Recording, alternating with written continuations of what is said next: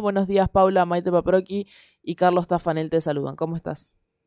Buen día, Maite. Buen día, Carlos. ¿Cómo están? ¿Qué tal, Paula? Eh, importante, vos sabés que hoy hablábamos eh, eh, previo, porque bueno, eh, vos has sido, eh, te planteé como la primera candidata a diputada nacional de transgénero, que es cierto, por un lado, pero yo recordaba a Mariela Muñoz, ¿no? A cual tuve la posibilidad de, de tener, no una amistad, pero una, un acercamiento y periodísticamente, bueno, que fue la primera que intentó ser candidata y que no pudo, y que, eh, y que de alguna manera en los 90 abrir el camino era, era todo un tema. ¿Qué significa para vos, Mariela? Mira, te agradezco un montón que la nombres, porque algo que le reclamamos al, al feminismo es justamente que no se la nombre a Mariela. A Mariela se la dejó de lado, por decir de alguna forma, por su, su orientación partidaria y también por su, su deseo de maternar. Eh, y Mariela es una precursora no solamente en lo político, que ya haber intentado en el año 97 ser eh, precandidata a intendenta de, Quilmes, que era enorme para la época, en el año 65, año 65, Ariela Muñoz aparece en los medios, hay recortes periodísticos, donde ella ya en esa época empieza a discutir una, una ley, la necesidad de que se reconozca su identidad autopercibida. Así que es una precursora por donde la vea, Una, una madraza. Y la verdad es que nosotras no solamente venimos insistiendo que se le dé el homenaje que se merece en el feminismo, pero también dentro del peronismo. Porque en el peronismo se recuerda a veces o se menciona los días eh, patrios, digamos, de la, del colectivo trans, se menciona a otras compañeras que fueron comunistas o que tuvieron otra orientación partidaria y se olvida a quien a quien eligió el peronismo para llevarlo como bandera y no solamente lo eligió como militante, sino también lo eligió desde un lugar dirigencial, porque quien se pone a la cabeza o intenta estar en la cabeza de una lista eh, se pone desde otro lugar. Así que te agradezco un montón que la menciones y ya empezamos la nota con una reivindicación necesaria para un ser maravilloso que marcó la vida de la población trans y que merece tener el lugar que tuvo en la historia. Eh, sí, sin lugar a dudas, yo decía que eh, llegó a tener una cantidad de nietos increíbles, eh, alguien que tenía una sensibilidad social, más allá de que uno pudiera disentir aún dentro del peronismo eh, con ella, eh, por algunas posturas que a lo mejor uno no compartía, pero lo que no puede dejar de ver es que quién era, eh, qué significó. Así que pues, me parece que eh, como que, que todos le debemos algo a Mariela, todos. El abierto a, a, a, a, lo- a los varones heterosexuales eh, que tratamos de no ser patriarcales, no digo que no seamos, sino que tratamos de ser no patriarcales, significó empezar a abrirnos la cabeza y esto me parece súper interesante. Pero uno de los temas es Tehuel, ¿no? Eh, y me parece que, que debemos poner ahí énfasis, porque también me parece que el colectivo feminista en ese, en ese tema también, eh, eh, un varón trans eh, es como que complica, ¿no? Le complica la existencia del patriarcado, pero tampoco es tan reivindicado. Parece como que el feminismo quedó en un sector de clase media de piel blanquita. Sí, sí es cierto, es cierto y además eh, lo que viene a, demostrar las ausencias evitables, como de Tehuel, es que justamente hay algo que todavía no se termina de resolver y que es el Estado quien tiene que resolver, que es lo laboral, la generación de derechos, porque después de, de ocho años, de nueve años de la ley de identidad de género, todavía eh, seguimos exigiendo derechos que, que, son comunes, derechos que, que tienen todo el resto de las personas, el derecho a trabajar, el derecho a tener una adecuación de nuestros cuerpos eh, acompañado por de la mano del Estado y que además está provisto dentro de la ley de identidad de género.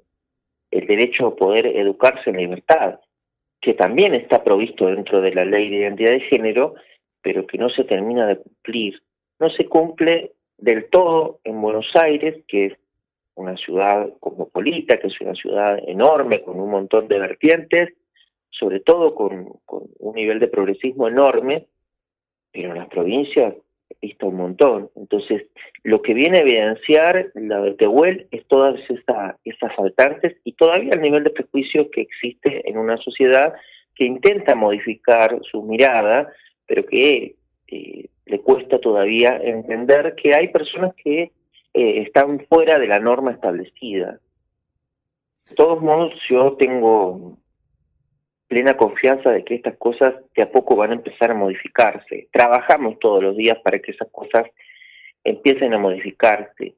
El caso de Tehuel no tiene eh, hoy en los medios la relevancia que se merece, que querríamos, pero tiene hoy un poco más de notoriedad que otros casos.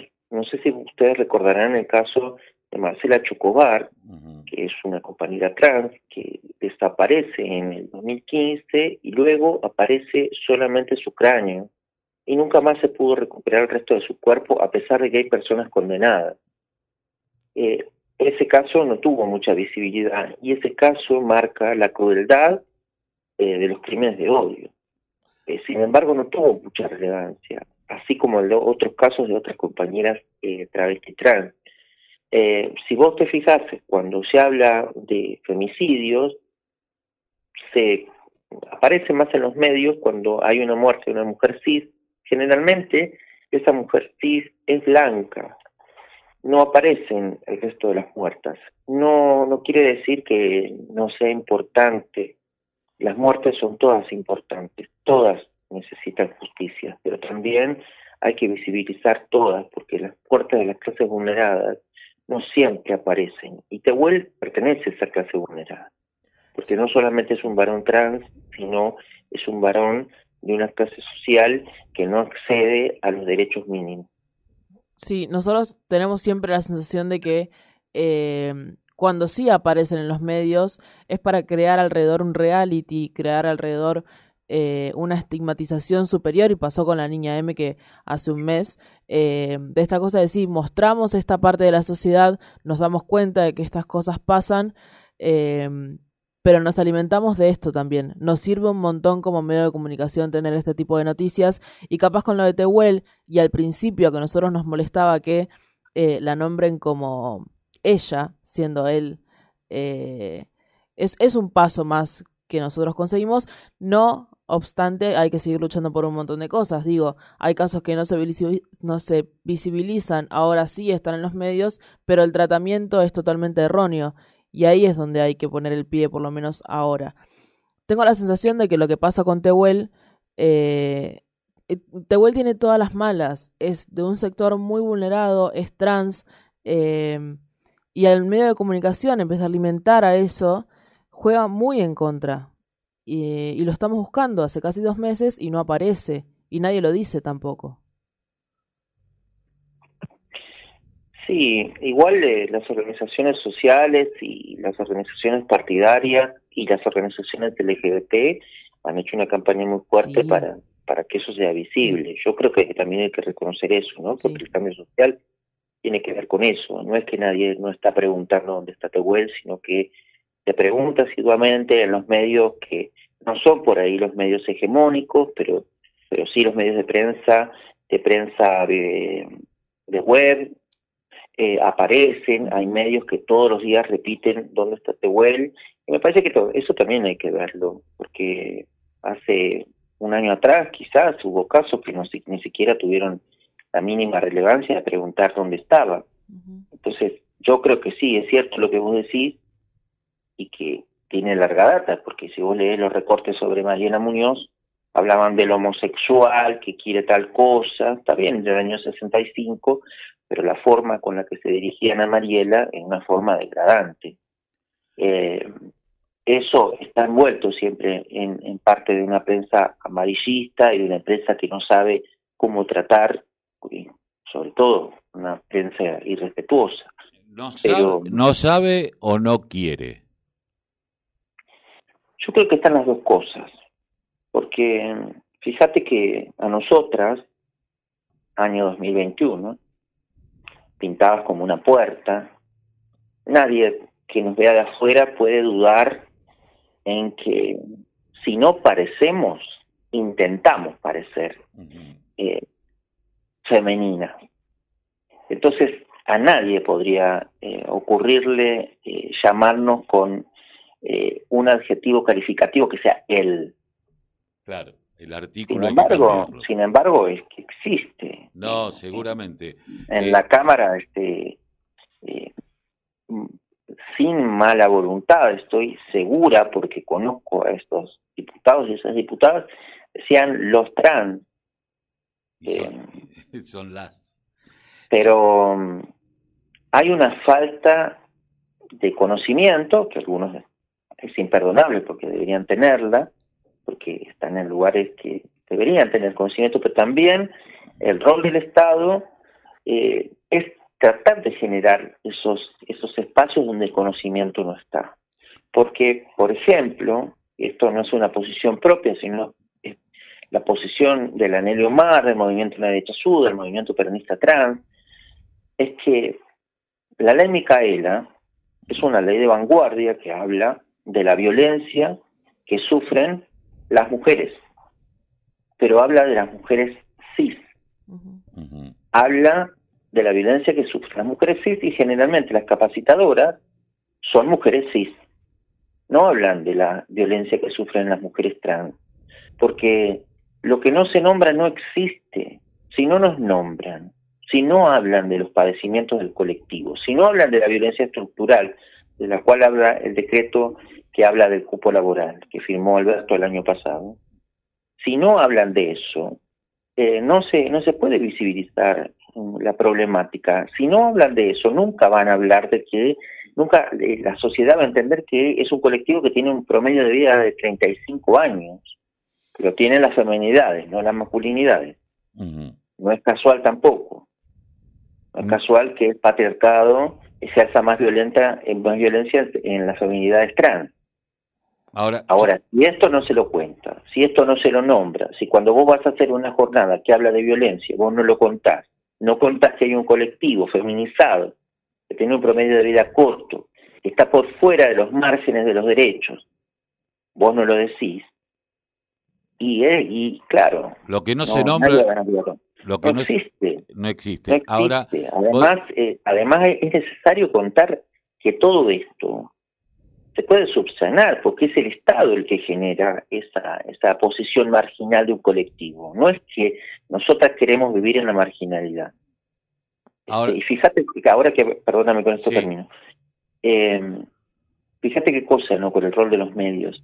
Los otros días, va, hace un tiempo me, me, pasa Diana Surco una entrevista que encuentra eh, y la, yo la tenía ahí y después el día de la identidad del 9 de, mayo decidí subirla a la web y la subí en mi Instagram. Es una entrevista que en el año 87 le hacen a una mujer trans que se va, que acompaña el periodista hacia su lugar de trabajo en la Panamericana, en el momento en que había alguien que jamás se descubrió que se dedicaba a asesinar travestis.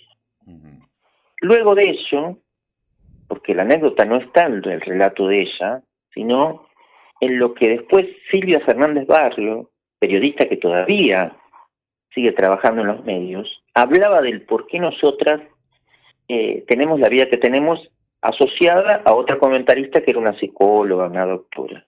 El nivel de prejuicio, de desconocimiento, de, de ignorancia, una periodista en un eh, noticiero central, que en ese momento era, era el eh, este, telediario, nueve, nueve diario. Es increíble. Y ese prejuicio todavía subsiste. Por eso las compañeras viven como viven. Por eso tenemos la historia que tenemos y por eso las que somos viejas vivimos lo que vivimos. Ahora, yo me preguntaba, Paula, eh, el, el, empujar a la prostitución como única salida durante muchísimo tiempo de las mujeres trans, el uso que hace el patriarcado, porque eh, hace un uso sexual como objeto sexual. Y yo pensaba en Tehuel, ¿no? Es decir, ¿cómo vos vas a querer ser igual que yo? El, porque en el caso de los trans es decir, una discriminación, hay toda una, una cuestión de violencia, de odio, de, de, generar, de mostrarlos como fenómenos, de por qué son así, de que los problemas psicológicos, toda esta parafernalia que nos tiene acostumbrado el patriarcado. Digo, pero en el caso de Tehuel es decir, ¿cómo? Vos vas a osar ser igual que yo.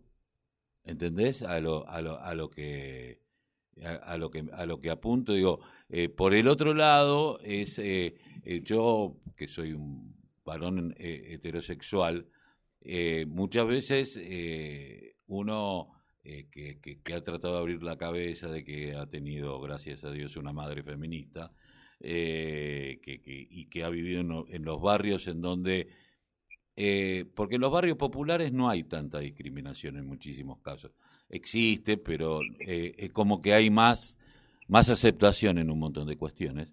Digo, eh, lo de Tehuel debe haber sido terrible, ¿no? Porque, eh, digo, no solamente vos eras mujer y ahora querés ser varón. ¿Cómo vas a querer ser varón si sos mujer? No te lo voy a permitir que ocupes mi lugar. Creo que pasa por ahí un poco, ¿no?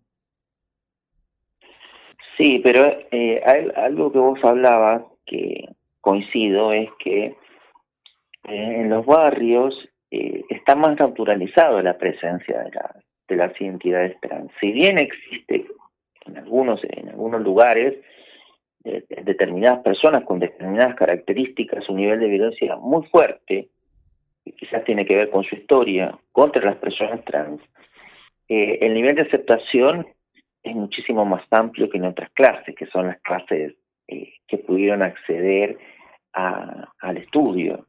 Eh, y cuando, cuando justo eso me hizo acordar, cuando yo empecé a militar, que con bastante prejuicio eh, empecé a, militar en la 1114 y el primer día tenía como un poco de miedo porque no, primero este me daba temor de cómo podía reaccionar eh, una, persona de ver a una persona trans eh, ejerciendo un, un rol de militante política partidaria.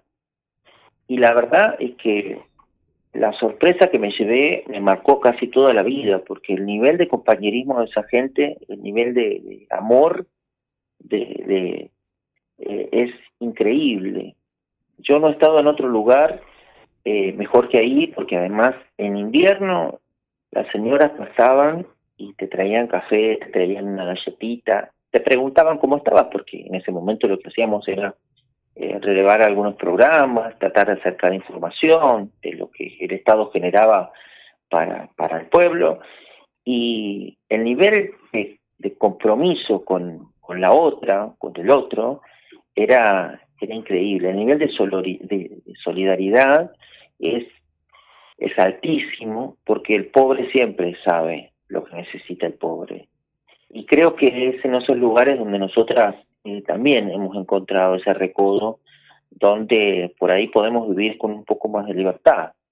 Por ahí, en otros espacios, eh, clase media, los prejuicios son mucho más fuertes y, y hacen que, que todas estas cosas sucedan, porque porque eso tiene que ver también con, con el nivel de prejuicio que genera después odio y que después genera ese nivel de violencia que termina asesinando, que termina eh, dejando de lado la vida de una persona. Pero bueno, yo creo que igual eh, todas estas cosas nos tienen que servir para mejorar la sociedad, porque las muertes de nuestros compañeros y nuestras compañeras no tienen que ser en vano. Tiene que servir para evidenciar algo y tiene que servir no solamente para que eso quede, quede puesto sobre la mesa, sino también para poder modificarlo, para que esas violencias estructurales que existen todavía en esta sociedad las podamos modificar, porque si no es un caso testigo, es un caso relevante, es un caso que puede llegar a tener justicia, pero queda en eso. Y lo bueno, me parece, que podía llegar a ser para homenajear a todas las compañeras, a, los compañeros que, sufrieron esa violencia, como Diana, Zacayán, como otras tantas, que eh, esto que estuvo pasando hasta ahora se modifique. Necesitamos que se sancione la ley de cupo laboral travesti trans. Necesitamos que esa ley, eh, que ese proyecto sea ley, porque eso va a garantizar que muchas compañeras y muchos compañeros tengan otra opción laboral. Y el Estado, por primera vez en su historia, empiece a reparar lo que el mismo Estado rompió y sobre todo que pueda hacer una ley que se cumpla, porque tenemos el problema que el Estado es el mayor incumplidor de las leyes, una ley que se cumpla, que se reglamente, que se sancione, que se cumpla, y que después las compañeras, son las compañeras de 30, de 40 para arriba, el espíritu del cupo es eso, generar, generar eh, oportunidades a quienes no la tuvieron. Las que no han tenido oportunidades son las generaciones que son hoy de 40, 40 y pico, porque hoy las pibas y los pibes trans sufren muchas dificultades, pero sufren muchísimas menos dificultades que nosotras. Pueden acceder algo al sistema educativo, algo. No pueden acceder a todo el nivel educativo, pero nosotras no podemos acceder a nada. Esas compañeras que ni siquiera han terminado la escuela primaria, que solamente se han dedicado a ejercer el trabajo sexual, eh, necesitan también el acompañamiento del Estado, porque muchas de ellas no quieren ejercer el trabajo sexual y quieren tener alguna vez un trabajo con relación de dependencia. En la Cámara de Diputados, el año pasado, se armó, después de que se firmó el decreto 721, se armó un programa para, para incluir a las compañeras y a los compañeros trans. Y actualmente hay 18 eh, personas trans trabajando en la Cámara, y vos te vas a cruzar, bueno, ahora digamos que no hay tanta presencialidad, existe una mínima presencialidad, ahora no, pero cuando no estábamos en esta fase, y te podías encontrar entrando a la cámara a una mujer trans, y, estando en, en, en la recepción, y le veías la cara, y quienes conocíamos a esa persona, te das cuenta que esa cara está llena de luz, estos sus ojos están llenos de llenos de, brillo y tiene que ver con la esperanza, tiene que ver con los sueños renovados, tiene que ver con esto que genera el poder cobrar un sueldo a fin de mes, que es el poder tener la tranquilidad de que la heladera va a estar llena y que vos estás ejerciendo un trabajo que hoy tenés ganas de hacer. Porque nosotras peleamos por, por el derecho a trabajar, pero también por el derecho al trabajo. Paula, eh, para ir cerrando ya, me venía a la mente el proyecto integral contra la violencia institucional cuando vos hablabas de esta violencia que se vivía en los barrios y tengo entendido que estuviste presente en uno de los debates también. Quería saber eh, cómo te atraviesa este tema y cómo lo están atravesando a partir de ahora que se sigue debatiendo. Creo que ya es la cuarta, quinta reunión. Sí, ayer fue una reunión más. Pero nosotros, yo me preguntaba en este, en aquellos años cuando empieza a trabajarse la campaña contra la violencia institucional, que es cuando se le pone nombre a todo lo que sucedía, a todo esto que hoy llamamos violencia institucional, que en ese momento no había, en el 11, en el 2011, en el 2010, no había un nombre para calificarlo. Se hablaba de los pibes, porque fíjate vos que se habla de los pibes generalmente, pero no se habla de las pibas, de la violencia que sufren las pibas en los barrios. Se hablaba de los pibes, por ahí se hablaba de una piba, pero más se hablaba de los pibes, pero jamás se hablaba de la violencia que sufrían las personas trans. Jamás, jamás. Siendo que parte de las violencias que nosotras sufrimos, gran parte, viene de mano de las fuerzas de seguridad, que son la mano ejecutora que tomó el Estado para reprimirnos y para disciplinarnos. Sin embargo, nosotras no estábamos contenidas dentro, dentro de esos proyectos. Un día eh, estábamos con otra compañera asistiendo a, una comisión, pasamos por otra comisión que estaba reunida y era justamente parte de la campaña y ahí conocimos a las madres en lucha. Y esto que, que, hacen las organizaciones, que es empezar a trabajar, empezar a conocerte y sobre todo con ellas empezamos a tener un lazo afectivo que ellas lo, ella les gusta decir que es el amor, y a través de ese amor creamos este un, lazo de trabajo, también un lazo de militancia, y ellas levantaron también nuestra bandera. Las madres como Miriam Bordón, eh, como Dolly, la madre de, de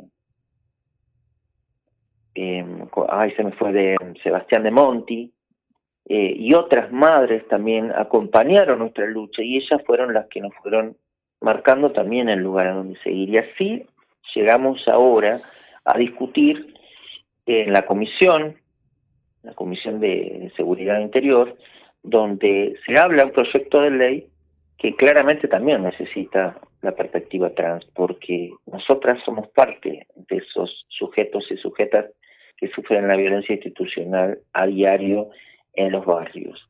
Y es importante que eh, el Congreso, que el Senado y que el resto de la sociedad y los espacios públicos, sobre todo donde se digita las leyes para el pueblo, se empiecen a acostumbrar de que las personas trans también van a ir a exigir los derechos que le corresponden. Es la primera vez que los espacios empiezan a reconocer como legítimo que nosotras estemos sentadas en esos lugares. Es un cambio de época, es un cambio que es algo positivo, pero que también empieza, tal cual como la desaparición de Tehuel y las ausencias de muchas compañeras, empieza, y la pandemia, mm. empieza a demostrar que hubo un Estado ausente y que necesita ahora estar presente para subsanar esas vidas que el mismo Estado rompió. Paula, te agradecemos un montón haber pasado por la mañana informativa aquí en la radio de la Unión Nacional de Clubes de Barrio. Al contrario, le agradezco a ustedes y te agradezco especialmente que hayamos comenzado el reportaje nombrando a Mariela Muñoz. Un abrazo.